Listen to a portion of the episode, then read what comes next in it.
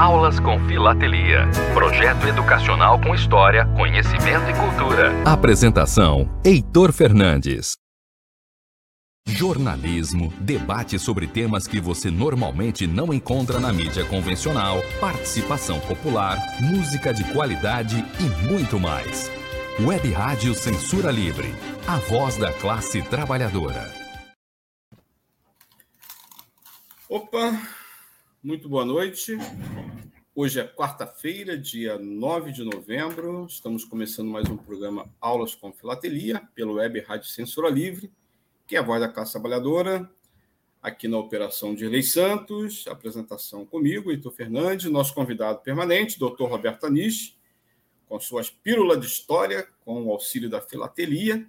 E hoje nós vamos conversar, bater um papo muito interessante sobre o tema que envolve Arthur Bernardes, Washington Luiz. Vamos falar sobre a crise sucessória de 1930 e também sobre a Era Vargas. São temas muito interessantes que o Dr. Roberto certamente vai nos brindar aqui e vai trazer muitas peças filatéricas para ilustrar né, mais essa pílula de história sobre esses temas aqui. Ó. Já temos aqui alguns ouvintes internautas entrando, doutor Roberto. Nina Rosa Melgues Vieira.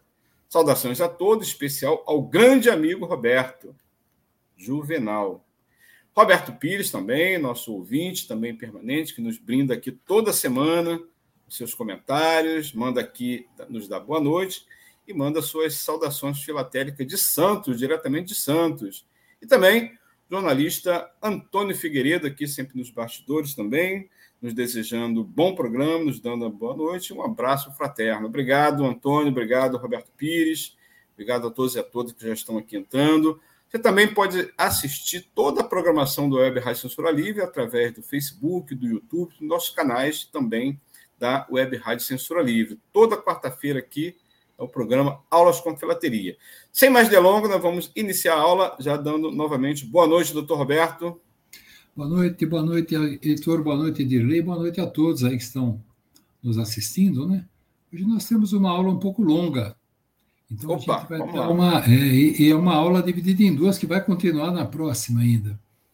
É, eu vou compartilhar a tela aqui.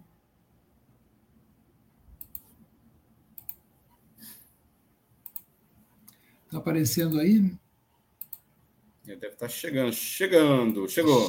Chegou, chegou né? Aula 18. Então, aula de, 16? 16, né? Eita, saindo oculista. É, eu estou sem óculos, doutor Roberto. É, depois eu conto uma historinha, mas eu não posso contar no ar, não. Uh, Arthur, vamos falar sobre Arthur Bernardes, Washington Luiz, a crise sucessória de 1930 e o Estado Novo. Quando a gente fala em Estado Novo, a gente está falando de Getúlio Vargas, mas Getúlio foi um governo tão grande e tão complicado que nós vamos invadir a próxima, Roberto, a próxima conversa. interrompê-lo. Sua voz, para mim, está com retorno um pouco baixo. Não sei se tem mais ouvintes internautas. Deixa eu tentar localizar aqui. A tela está compartilhada. A tela está ah. legal, está compartilhada. Sua voz que me pareceu um pouquinho baixa. Tá. E agora como é que ficou? Melhorou bastante. Bacana. Melhorou, né? Eu levantei a, a, o som aqui do sistema todo. Então, ah, quando a gente vai falar do Estado Novo, que a gente vai falar de Getúlio Vargas, é, falar de Getúlio, um, um, uma conversa só não vai dar. Então, a gente vai invadir a próxima aula falando também do Getúlio. Vamos começar aqui com Arthur Bernardes. A gente viu alguma coisinha já na aula passada sobre Arthur Bernardes. Ele governou o país de novembro de 22 a novembro de 26 ele tinha sido presidente do estado de Minas Gerais. Presidente era o nome que se dava para os governadores. E veja, nós tivemos uh, um descontentamento muito grande com a vitória do Bernardes e também com o Epitácio Pessoa. E isso foram algumas causas do levante do Forte de Copacabana que a gente viu na, na conversa passada, Sim. que foi a primeira ação do governo tenentista. Vamos lembrar, sobraram 18 revoltosos, né, 17 militares e um civil, e, no fim, eles foram recebidos a metralhadora e dois sobreviveram. Uh, além disso, como não deu certo o levante do Forte, começou a surgiu a tal da coluna Prestes, que a gente tem um slide só para falar da coluna Prestes, que foi um movimento tenentista, que também vinha dos tenentes, é, chama-se Coluna Prestes, porque foi o Luiz Carlos Prestes quem acabou criando isso, e ele viajou pelo país todo? Nunca foi derrotado pelo governo, mas também nunca ganhou. O Arthur Bernardes também enfrentou aquela guerra civil no Rio Grande do Sul, tá? onde o Borges de Medeiros foi eleito presidente pela quinta vez lá do Estado, né? e apesar, além de um movimento operário que estava se fortalecendo também. E são todas as coisas que acabam criando entraves para o governo do Arthur Bernardes. Em 1923 e 1924, tivemos mais ações tenentistas com essa coluna Prestes em Rio Grande do Sul e São Paulo. E ainda a Revolta Paulista de 1924, e delicadamente o presidente Arthur Bernardes mandou bombardear a cidade de São Paulo. E decreta um estado de sítio que fica praticamente no governo dele inteiro. Eh, por exemplo, aqui na Zona Leste, os canhões da, é, que vieram bombardear São Paulo, eles estavam aonde hoje é a Basílica de Nossa Senhora da Penha, no Alto da Penha de França, tá? o bairro que eu nasci. E eles jogavam as bombas indistintamente. Tá? E, e, as bombas acabaram pegando Moca, Braz e daí para diante, os tiros de canhão. O governador era o Carlos de Campos, ele não arredou pé e acabou governando São Paulo a partir de um vagão da Estrada de Ferro Central do Brasil, na estação Penha, que fica abaixo da Penha. E depois ele teve que sair de lá. Hoje, a estação de trem que faz interligação com a estação do metrô Penha, ela se chama Estação Carlos e Campos, a extensão da rede ferroviária federal. É, aqui eu tenho o primeiro selo que eu mostro, é um selo chamado regular, antigamente chamava de ordinário, de uma série. A gente vai apresentar mais selos dela, porque é uma série dos antigos presidentes. E, e é o selo 532 de 1967. Embaixo, o, o selo do centenário de nascimento de Borges de Medeiro, que é bastante cultuado no Rio Grande do Sul, é de emissão de 1963. Continuando a falar de Arthur Bernardes, né? Uh, ele foi um grande nacionalista, uh, deu um impulso muito grande na, na siderurgia em Minas Gerais. Veja, o Brasil estava engatinhando na Revolução Industrial, precisava de ferro. Todas as máquinas se utilizam do ferro. E ele dá um avanço na siderurgia em Minas, fundou na cidade que ele nasceu, que é Viçosa, a Escola Superior de Agricultura e Veterinária, que hoje nós chamamos de Universidade Federal de Viçosa. O Brasil se retirou em 1926, no seu governo, da Liga das Nações. E ele promoveu a única reforma da Constituição de 1891 em setembro de 1926 e alterou principalmente as condições que ele poderia, ou que qualquer presidente poderia, estabelecer o tal estado de sítio no Brasil. Ah, vamos lá, vamos falar o que é estado de sítio. Se a gente olhar aqui essa imagem, ah, nós estamos mostrando que o estado de sítio simplesmente amarrou a justiça. Então, olha, essa é a declaração de dicionário. É um estado de exceção. É uma medida provisória de proteção do Estado, quando o Estado está sofrendo alguma ameaça, ou como uma guerra, ou como uma calamidade pública, ou aquilo que o presidente, o Conselho da República e o Conselho de Defesa Nacional, após uma reunião, vão decidir o que, está acontecendo, é uma ameaça ao Estado? E se for, ele determina o estado de sítio. Tá? Uh, o que, que isso implica? suspensão do, do, do, exercício dos direitos, liberdades e garantias constitucionais dos cidadãos. Então, simplesmente acaba tudo. E, e o governo passa a, decretar, a, a, governar por decreto-lei e simplesmente faz o que ele e os conselhos julgarem necessário. Então, já vimos o tal do estado de sítio. Agora chegamos no próximo presidente. Washington Luiz. Tá? Uh, ele foi o 13º presidente e o único da República Velha. O que era a República Velha? A tal da República do Café com Leite. Então, uh, numa governança, nós teríamos um presidente paulista e um vice-presidente mineiro. Na próxima governança, teríamos um presidente mineiro e um, um vice-presidente paulista, sempre fazendo essa troca. Sempre os estados que eram um, um, os dos mais ricos da, da população, mais populosos, eles acabariam escolhendo sempre para governar o país alguém é, nascido ali que defenderia, vamos dizer assim, ou favoreceria no governo seu estado. Só que Washington Luiz, faltando três semanas para acabar o mandato dele, ele foi su surpreendido por um golpe militar em 3 de novembro, e as forças eram comandadas por Getúlio Vargas na Revolução de 30. Então vamos lá. Vamos entender um pouquinho o governo dele e entender por que, que o Vargas acaba dando um checkmate no Washington Luiz. O Washington ele criou o Serviço de Inteligência do Brasil em 1928. Não renovou o estado de sítio, o país estava acalmado. Mas ainda nos estados da federação, aonde a coluna Prestes estava, o estado de sítio permanecia. Ele extinguiu dois presídios, né? o presídio político da Ilha de Trindade e o de Clevelândia, no Amapá. Mas não, não libertou, ou seja, os presos não estariam lá mais, mas estariam nos locais, os presídios. Ele não deu anistia a nenhum preso político, de 22 a 25. Todos que foram presos nesses quatro anos eh, saíram desses presídios, mas não foram anistiados.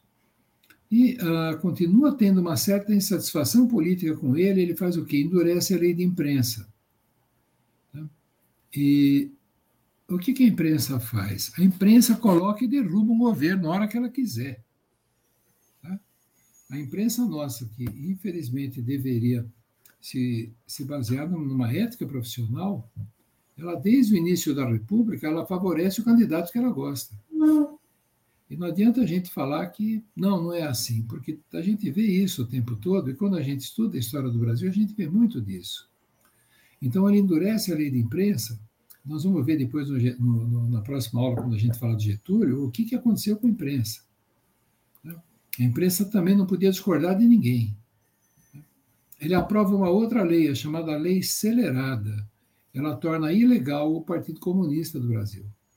E mais uma coisa que acontece, a coluna Prestes, cansada de viajar pelo Brasil, esgotada, sem apoio da população, sem ganhar nada, ela acaba se retirando para a Bolívia em 1926. A gente vai falar disso aí daqui a pouquinho também. Dois selos regulares, o selinho da mesma série de antigos presidentes do Washington Luiz, de 1968, é uma série de cinco selos. Embaixo, o selo do Getúlio Vargas, o selo regular de Getúlio, né, que ele foi eh, emitido em 1956. Que ano, Roberto? 1956. Esse, então, não é o primeiro selo do Getúlio, né? Não, não. Getúlio, Getúlio como todo, todo ditador, né? ele acaba aparecendo em um monte de selos. Tem muitas emissões. Isso, você pode pegar qualquer ditador da Europa, da Ásia, da sim, América sim. Latina, é, eles adoram ver a fotografia deles colocada em selo. Então, a, é, é, por exemplo, na Turquia, você pega o Ataturk, olha, cerca de 20% dos selos durante a era do Ataturk tinham a imagem dele, 20 ou talvez até um pouco mais. E a gente vê também na Alemanha de Hitler a mesma coisa. Sim. Enquanto que nos governos democráticos você não vê muito disso, não. Tem muito selo do Franco, Mussolini. Franco, Franco, Mussolini, todos os ditadores de qualquer lugar do mundo gosta de. O Salazar não vejo muito, muito selo, doutor Roberto. É, o Salazar é, é, tem selo dele, mas não tanto também. Sim. É, o selo sempre foi usado né, como propaganda de governo, principalmente nessas épocas. Né? É, o Getúlio é, é, interessante, ele tem muito selo emitido, blocos emitidos. Né?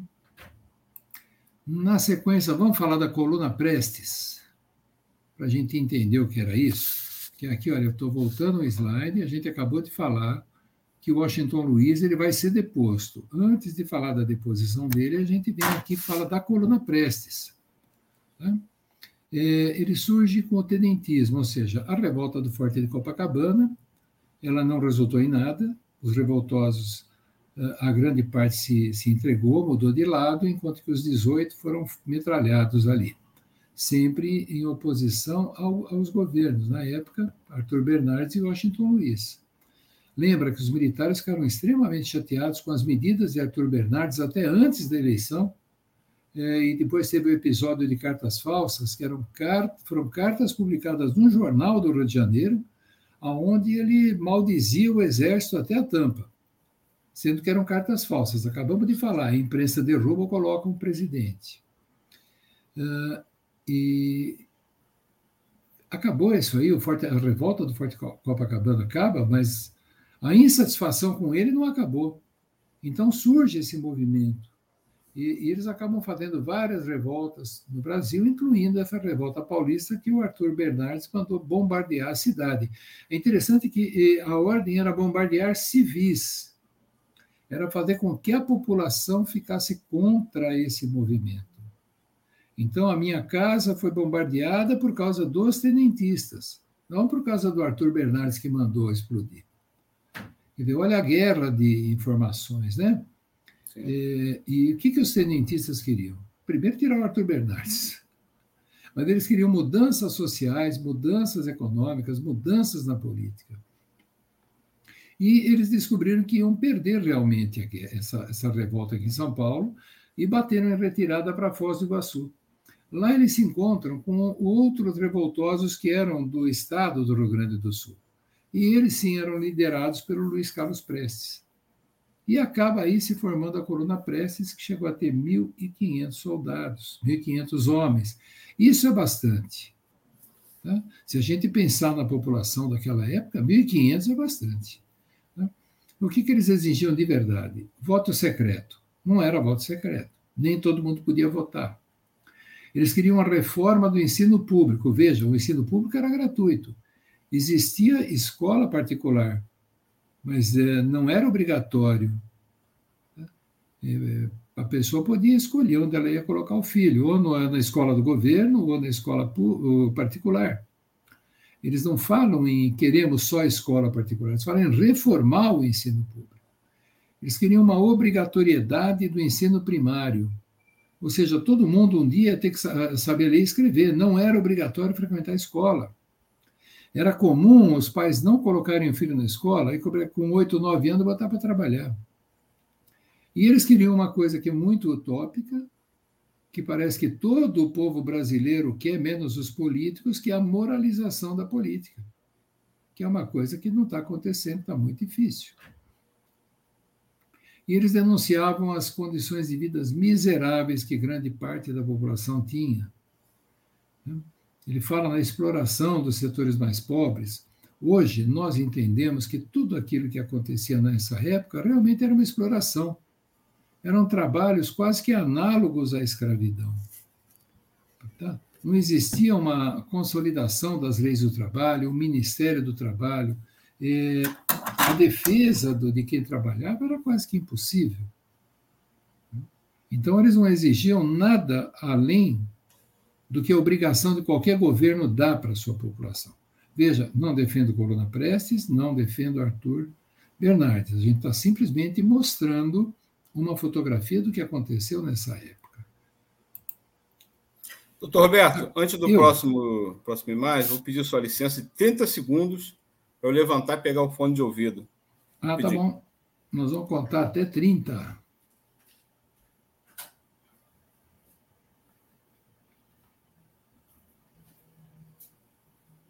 Para quem nos ouve, é interessante procurar no, no Google fotografias da Corona Prestes.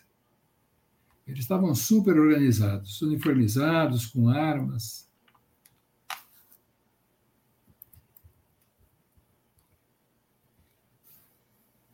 Opa, estamos de volta. Estamos de volta? Então vamos Agora ouço melhor. É. Esse mocinho aqui é o Luiz Carlos Prestes. Também fotografia vinda da internet, né? Uh, essa coluna Prestes viajou por grande parte do país, não conseguiu nada, não conseguiu tanto apoio popular, e em fevereiro de 1927 eles depuseram as armas e acabaram se exilando na Bolívia. O Luiz Carlos Prestes ele saiu da coluna com o apelido de Cavaleiro da Esperança e acabou se tornando um grande nome da luta popular brasileira, vamos dizer assim, durante quase que todo o século XX. Em 1930, ele se assumiu como comunista. E na década de 30 também teve envolvido com tentativa de tomada de poder. É, Para ver bastante, isso aqui vai ficar depois num PDF lá no meu site. Eu achei essa referência do Brasil Escola muito boa para a gente estudar Corona Prestes, tanto que eu acabei pegando imagem desse site aqui. Tá? É, aqui é outra fotografia da Corona Prestes, e veja a, o quanto eles rodaram pelo país.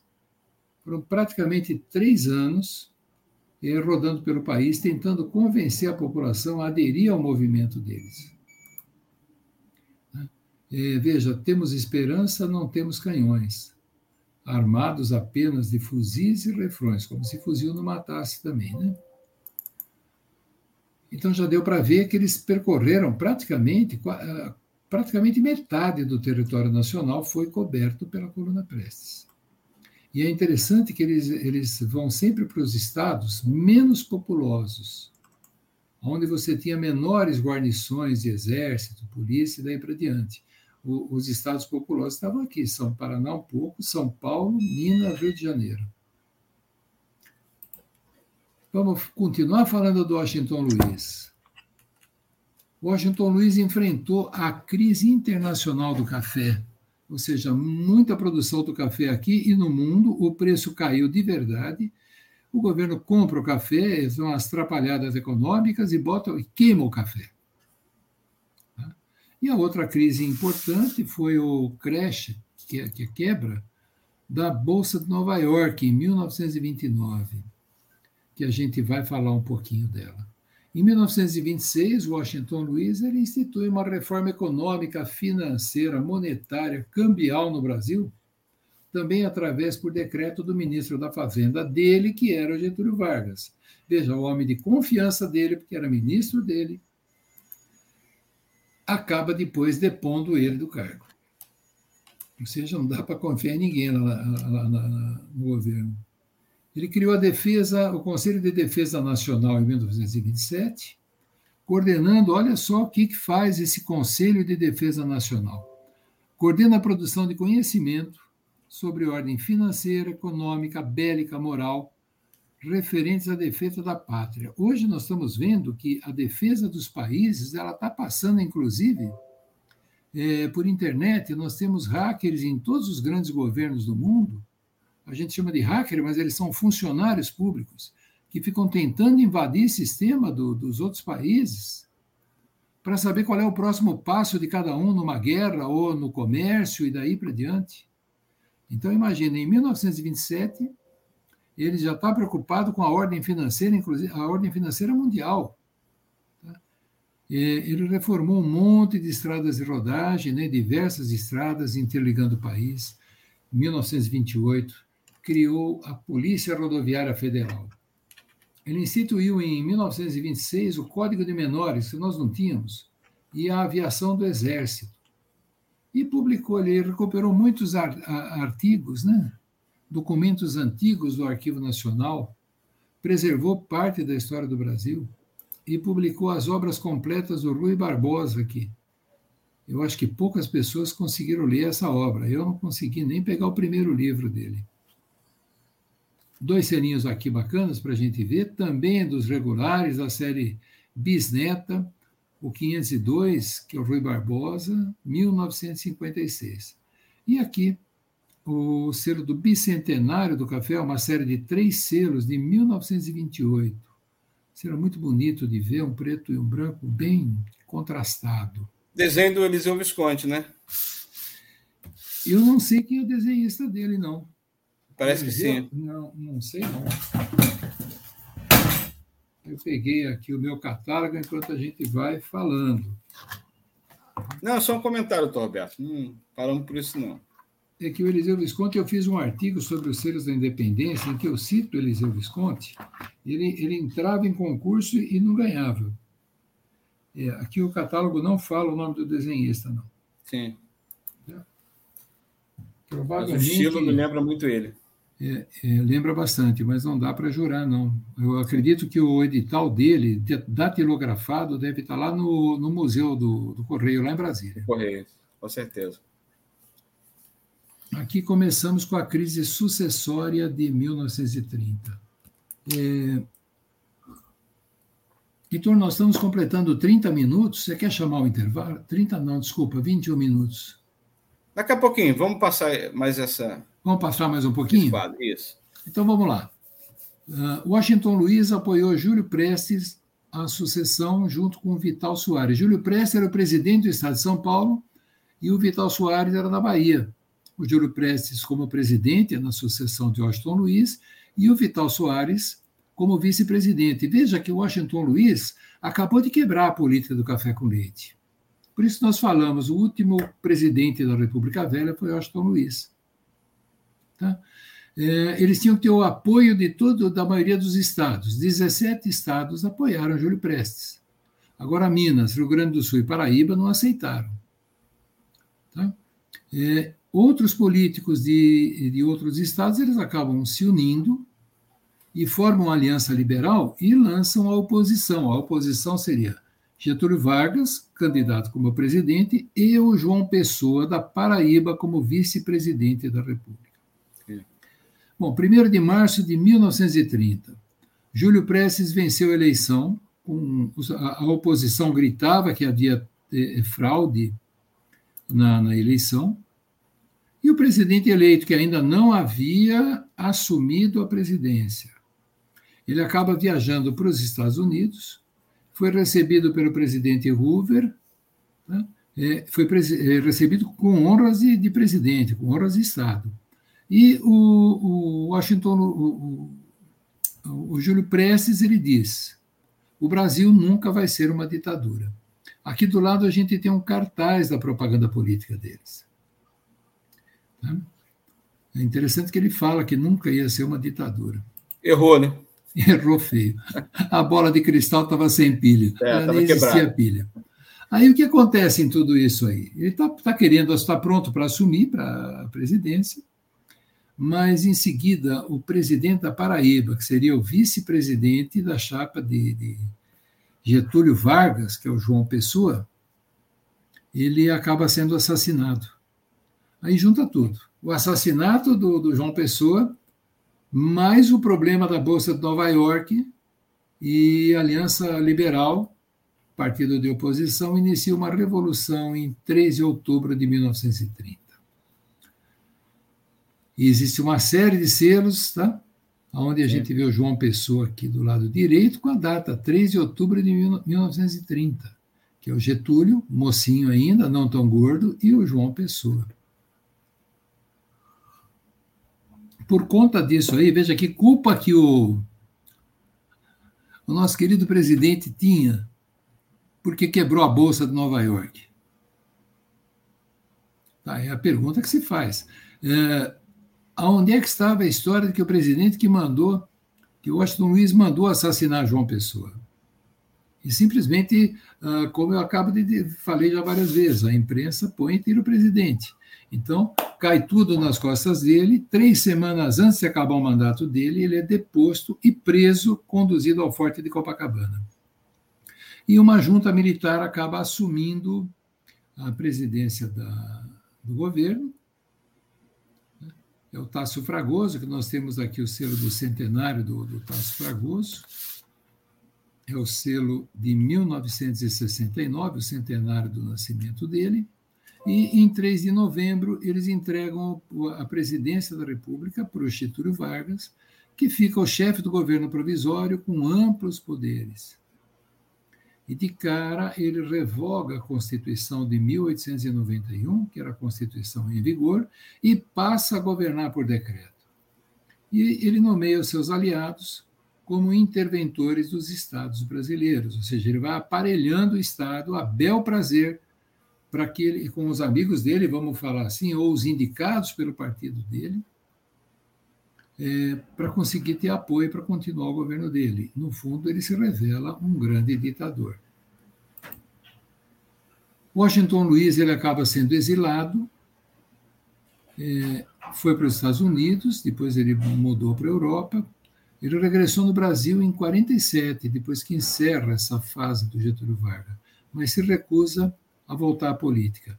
ele fica recluso na fazenda que ele tem em Itapetininga, que é a terra natal dele, ele se dedica à história, cartas, documentos para deixar para a posteridade, para dizer que foi o governo dele, e ele também tem na fazenda dele o cultivo do algodão. A curiosidade é que ele foi o segundo brasileiro que saiu na revista Times em 1930. Não me pergunte quem foi o primeiro, que eu não consegui descobrir. Tá? E a outra curiosidade, eu já falei agora, que ele foi recebido com honras de chefe de Estado. Júlio Prestes não tem nenhum selo dele, mas ele ganhou uma estação ferroviária, tá? É. Então nós temos esse selo de 2011, um selo autoadesivo, né?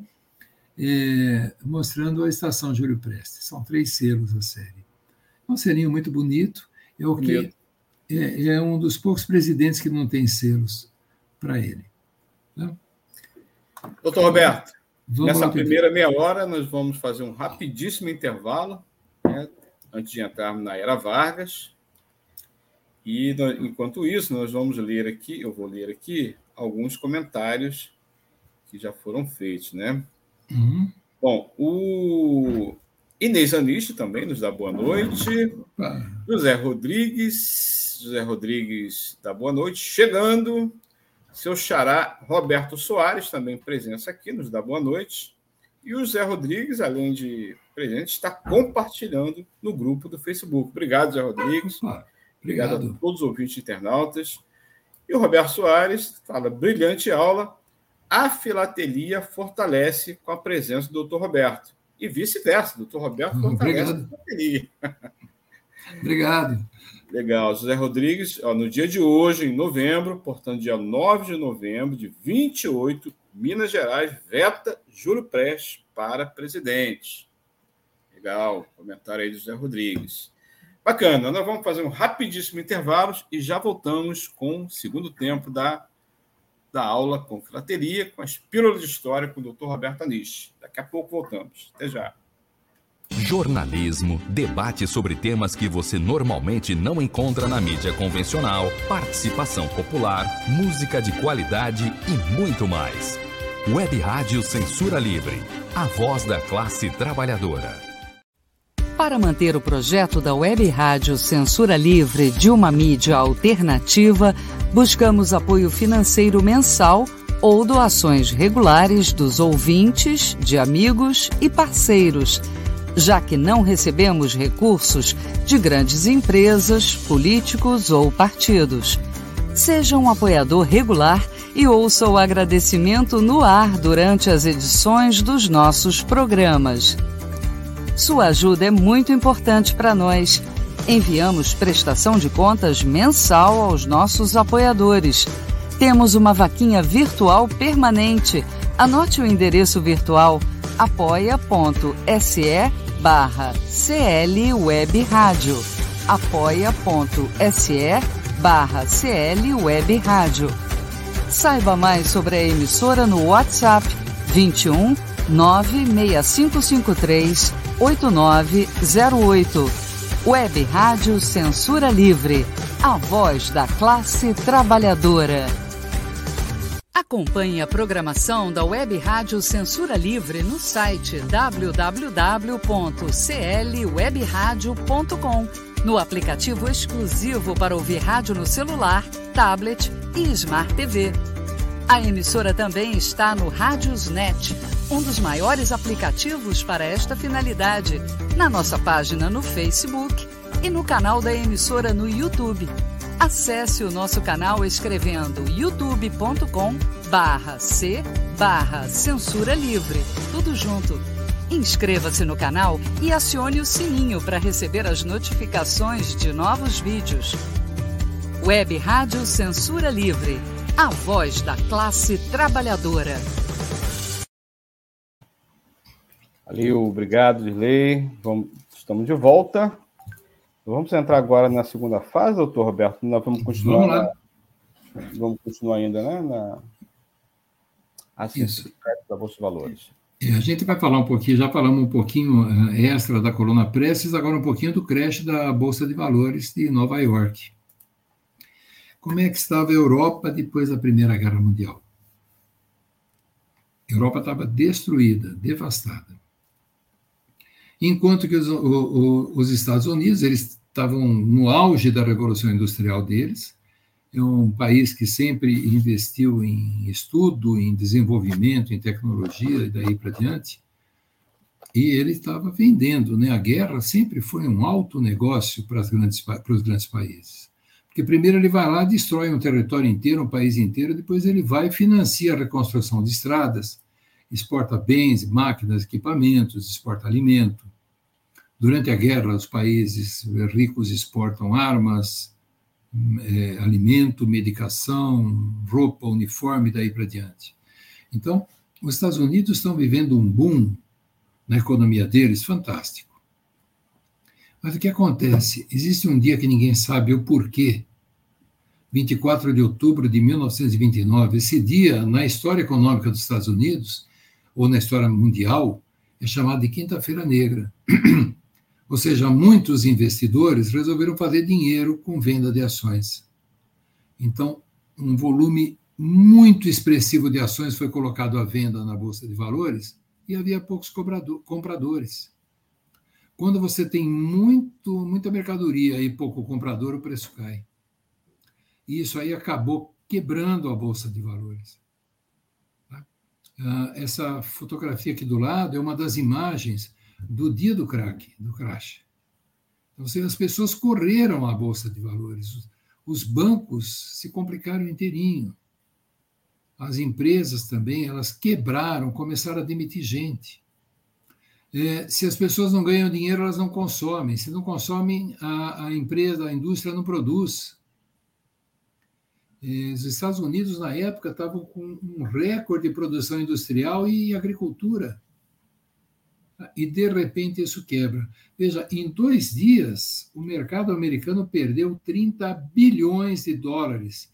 Isso em 1929. É isso crise aí, de superprodução, né, doutor Roberto? Superprodução e Deus sabe o que aconteceu além disso. É uma boa pergunta. Por que, que todo mundo resolveu fazer dinheiro vendendo ações? Porque as ações haviam subido muito e os especuladores eles ganham dessa maneira, eles compram ação barata para vender na alta. Ah, Quem já nos deu uma aula muito boa aqui sobre isso é o Almir que é o economista aqui do Web Rádio, mas é um outro programa, vamos pular essa parte. Uhum. Então tá bom. Isso causou uma depressão de 12 anos nos países do, do Ocidente. Nessa semana desse, do, do crash da Bolsa de Nova York, 11 especuladores de Bolsa, são aqueles que compram a ação na baixa e vendem na alta, eles se suicidaram. Olha o tamanho dessa encrenca. Tá? A recuperação foi muito lenta, foi gradual, a economia se recuperou, levou muito tempo para voltar. O, o, índice da Bolsa de Valores é, só foi se recuperar em novembro de 1954. Ou seja, uh, quase 30 anos aí, né? 25 a produção anos. cafeeira aqui no Brasil foi uma das mais atingidas, doutor. Sim, porque é, com o, o, Estado, o governo norte-americano era um dos grandes importadores de café brasileiro. E não só isso, se os outros países também quebram, as exportações do Brasil simplesmente pararam. Como que você vai pagar alguma coisa se você não tem o dinheiro para pagar? Então você vê o tamanho dessa encrenca. Tá? É, eu tenho uma imagem muito bonita que vai mostrar direitinho como é que foi isso. Essa imagem eu acho que é a que mais nos chama atenção. Tá? É, o melhor lugar do mundo para viver, em cima. Uh, There's no way like the American way. Não tem jeito melhor do que nos Estados Unidos. Então você vê atrás tem um carro, esses carros eram o top de linha, uma família muito simpática, toda sorridente, de classe média alta, e não necessariamente classe média alta, até com o cachorrinho bonitinho do lado, é. todos brancos, e uma fila de pessoas negras na fila do pão, é. onde aquelas ONGs distribuíam alimento, porque as pessoas não tinham o que comer mais. E, e o fotógrafo foi extremamente feliz batendo essa fotografia. É. Ela mostra o antes e o, e o agora, né? É. Ficou. Realmente é uma fotografia, fala mais do que mil palavras, é uma fotografia extremamente triste da gente ver. O país mais rico da história, com as pessoas não tendo, nessa época, nada para comer dentro de suas casas. Aí que começou a aumentar a criminalidade e coisas do gênero. Chegamos na Era Vargas. Então, a Era Vargas se inicia com a deposição de Washington Luiz, com a deposição dele em 1930, quando impede o Júlio Prestes de assumir o mandato. E ela termina em 1945 com a deposição do Vargas. Quais são as características dessa era? Primeiro, ele centraliza o poder. Durante 15 anos, ele enfraqueceu o legislativo e reforçou os poderes do executivo. Onde você lê executivo, leia Getúlio Vargas. Uma política trabalhista. Vargas ele ampliou benefícios e direitos trabalhistas. Criou o Ministério do Trabalho. E ele reforçava o seu poder de, de dominação se aproximando das massas dessa maneira. O Vargas ele preparou grandes bombas relógios que começaram a explodir na década de 60, 70, quando a Previdência começou a quebrar. Então, hum, ele, acaba uh, se tornando, a gente vai ver o nome que se dava, era o pai dos pobres. Ah, eu governo para os pobres, eu governo para, para os pobres. Não, não. Você tem que governar para todo cidadão que mora em território brasileiro. Há quem diga que ele era o pai dos pobres e a mãe dos ricos. Né? A mãe dos ricos? Eu nunca ouvi essa frase. Mas se era, tinha que ser, tinha que ser muito amigo dele, viu? Porque a indústria ficou estagnada no período do Getúlio Vargas. E ele foi agressivo na propaganda. Então era muito bacana, ele ressaltava as qualidades do governo dele. E ele cria o Departamento de Imprensa e Propaganda, que é o DIP, é, onde eram preparadas as propagandas dele, do governo dele, mas também era feita a censura de todos os meios de propaganda. Então ele passa a controlar a imprensa também. Ele sabe que a imprensa tem um poder gigantesco, ele controla a imprensa. Na próxima aula a gente vai ver umas coisas aí completamente malucas que acabou, acabaram acontecendo. Então nós temos aí três características importantes. Ele se aproxima das massas, fazendo favor com o chapéu alheio, Muitas coisas que ele fez para as massas estão corretíssimas. Precisávamos de, de, de um chacoalhão social para valer, ele conseguiu fazer isso. Mas muitas coisas ele fez para acabar se mantendo no poder. Enquanto ele tem o apoio da população e o controle da imprensa, ele se mantém no poder. E principalmente porque ele era o poder executivo que mandava no legislativo. Esse selo aqui é tirado do bloco da Feira Mundial de Nova York. São três selos, né? É, esse selo é de 1940, são três blocos de Nova York, e esses três blocos eles têm um valor de mercado razoável, viu? O bloco novo. Então é um selo que é um pouco mais difícil de se encontrar. Continuando as características, o, o Vargas ele tinha uma capacidade de, de discursar e uma capacidade de conciliar grupos rivais. Tá? Ele era o camarada que te convencia de tudo. Tá? É, e ele conseguia fazer isso. Politicamente, ele resolvia os problemas dele na conversa. Ele conseguia fazer. Quando não conseguia na conversa, conseguia na força. A postura dele pode ser chamada de populismo, tá? que ele simplesmente eh, agiu pegando o apoio das massas, dando o que as massas queriam. As massas queriam um monte de coisa, com razão. Uhum. Uh, não só no Brasil, se a gente pegar o mundo inteiro, o começo do século XX até a década de 40, 40 50, uh, uh, era bem complicada a vida. As pessoas começaram a ter um pouco de dignidade social exatamente em cima dessas encrencas todas que a gente vê. Nós não julgamos Getúlio Vargas. Estamos mostrando uma fotografia do governo dele. Mas a gente vê também que ele acaba usando isso aí para se manter no poder. Parece que o poder fascina as pessoas. Doutor Roberto, me permite um comentário sobre o. Claro. A imagem anterior? Anterior então, a a anterior a essa. Anterior a essa. É você, você é, explicava sobre a criação do DIP, né, o Departamento uhum. de Imprensa e Propaganda, quando se instaurou é, a censura, né? A censura. Censura para valer. De modo geral no Brasil, né? Em relação às artes. A, censura de imprensa, correio, a censura correio. postal foi, foi feita é. aí. Eu, eu tenho algumas peças de censura postal, né? Que é uma subcategoria, né, digamos assim, da história postal, exatamente no primeiro dia de instauração do Estado Novo, que foi no dia 10 de novembro. Aliás, amanhã, né, comemora o aniversário do Estado Novo. Dia é. 10 de novembro é lembrado a instauração do, do Estado Novo, no período muito duro aí do, do governo Vargas. Então, eu tenho, inclusive, uma peça desse primeiro dia, do primeiro dia de instauração, tem lá a marca da censura postal nessa peça, muito interessante. Uma, uma peça bem bacana, porque você Legal. pega exatamente o primeiro dia do Estado Novo. Exato. É, aqui eu não, eu não falei desse Legal. selinho aqui, o, o 133 comemorativo, também é de um bloco. Uhum. É o uhum. segundo bloco brasileiro, que é do primeiro aniversário do Estado Novo. Tá? Ele é um bloco de 1939, então ele é anterior àquele bloco da Feira de Nova York. Vamos dividir a Era Vargas em três períodos. O governo provisório, de 1930 a 1934. Uhum.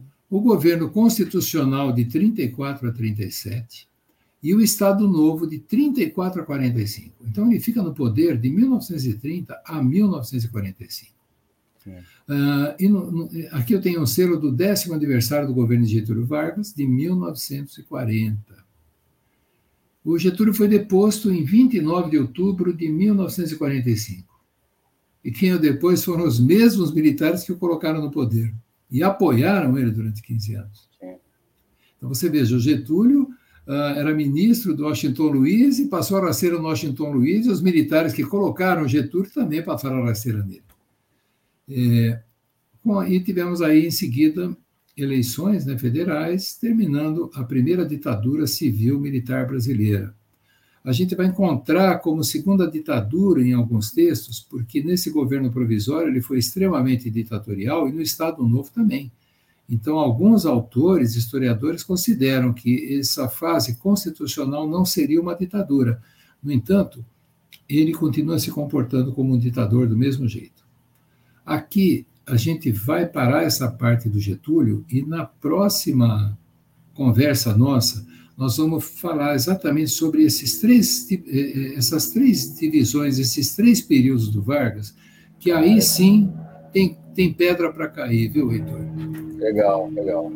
Eu, eu vou terminar essa aula, aula não, essa conversa nossa, essa pílula, eu vou colocar uma imagem aqui uhum. para que ela nos sirva de reflexão.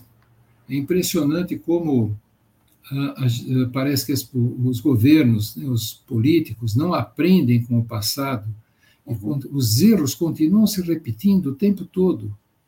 Fórmulas que não deram certo não têm que ser reutilizadas. Tá? Essa aqui é, é a imagem que eu mostro.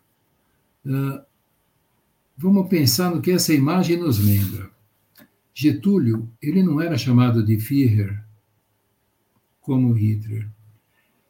Ele não era chamado de Duce como Mussolini, ele era chamado de presidente. Mas ele era chamado também de pai dos pobres. Isso lembra um outro ditador, Kemal Atatürk, na Turquia, que derrubou o sultanato e era chamado pai dos pobres. Ele ocidentou a Tur ocidentalizou a Turquia, né? modernizou a Turquia, mais na base da mão de ferro, na base da ditadura. Então, uh, todos eles, nós vamos encontrar fotografias com crianças.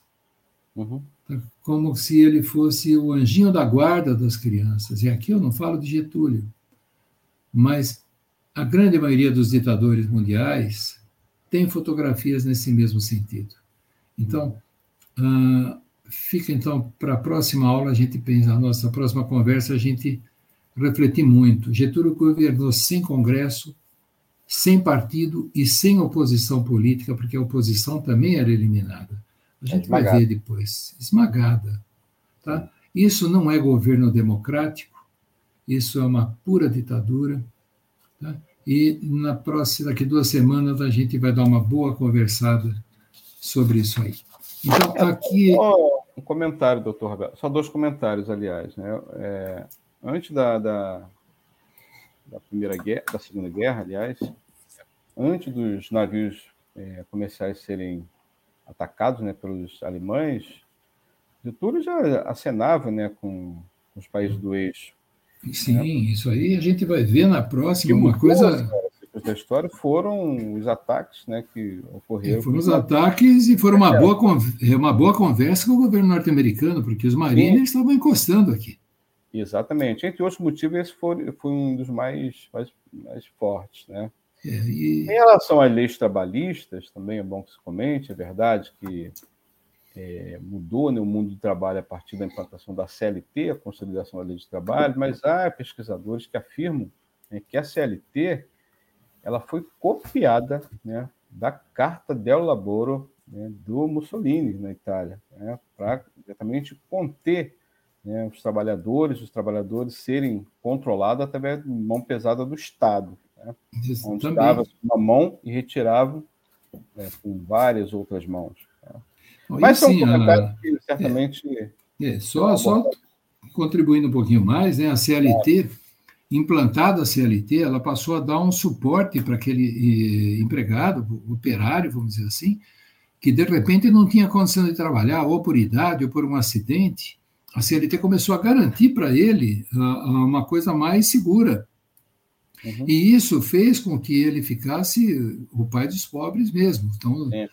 o pessoal apoiava para valer. Então, muito provavelmente, é, existem cópias, com certeza, do, do o próprio ah, movimento sindical foi controlado e tutelado pelo Estado, né? Exatamente. E, não, é, e, apesar, e, e, ele tinha que viver pró-Getúlio também, né?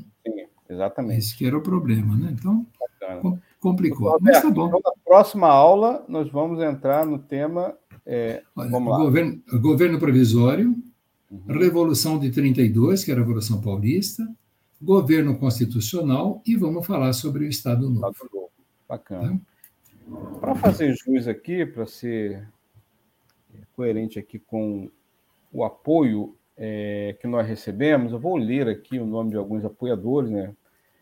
Apoiadores permanentes aqui do nosso projeto da Web Rádio Censura Livre, é, que é um projeto alternativo que fura o bloqueio da mídia é, tradicional, que apresenta aqui várias programações desse ponto de vista. Ó, estão passando aqui embaixo os nomes, eu vou ler que é o Antônio Felipe, Daniele Bornia, que é profissional de educação aqui em Niterói, assim como Deusa Volpe, também profissional de educação, Gabriel Biso de Menezes, Gabriel Tolstói, né, que é funcionário da UERJ, da Universidade Estadual do Rio de Janeiro, Gelta Xavier, professora da Universidade Federal Fluminense aqui em Niterói, João Paulo Ribeiro, Lohan Neves, que é estudante aqui da Universidade Federal também Fluminense. Randall Fará, grande camarada, trabalha na cultura de um modo geral. Raoni Lucena também, funcionário da Universidade Federal Fluminense, servidor, aliás. Thais Rabelo e o Wendel Setúbal, que também é jornalista, entre tantos outros, né, que contribuem com modestas contribuições financeiras, doações espontâneas. Nós mantemos aqui o projeto da Web Rádio de pé. Né? Ó, um comentário aqui em tempo também do José Rodrigues, doutor Roberto. Ele fala o seguinte, ó, sobre, só uma curiosidade, né? Sobre o primeiro brasileiro que saiu na revista Time, foi Afrânio do Amaral, em 1929.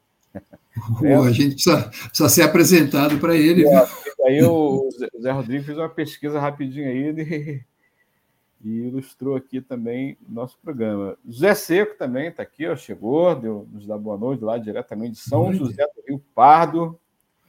E também José Rodrigues nos dá parabéns e até a próxima. Parabéns, doutor Roberto, muito obrigado aí obrigado.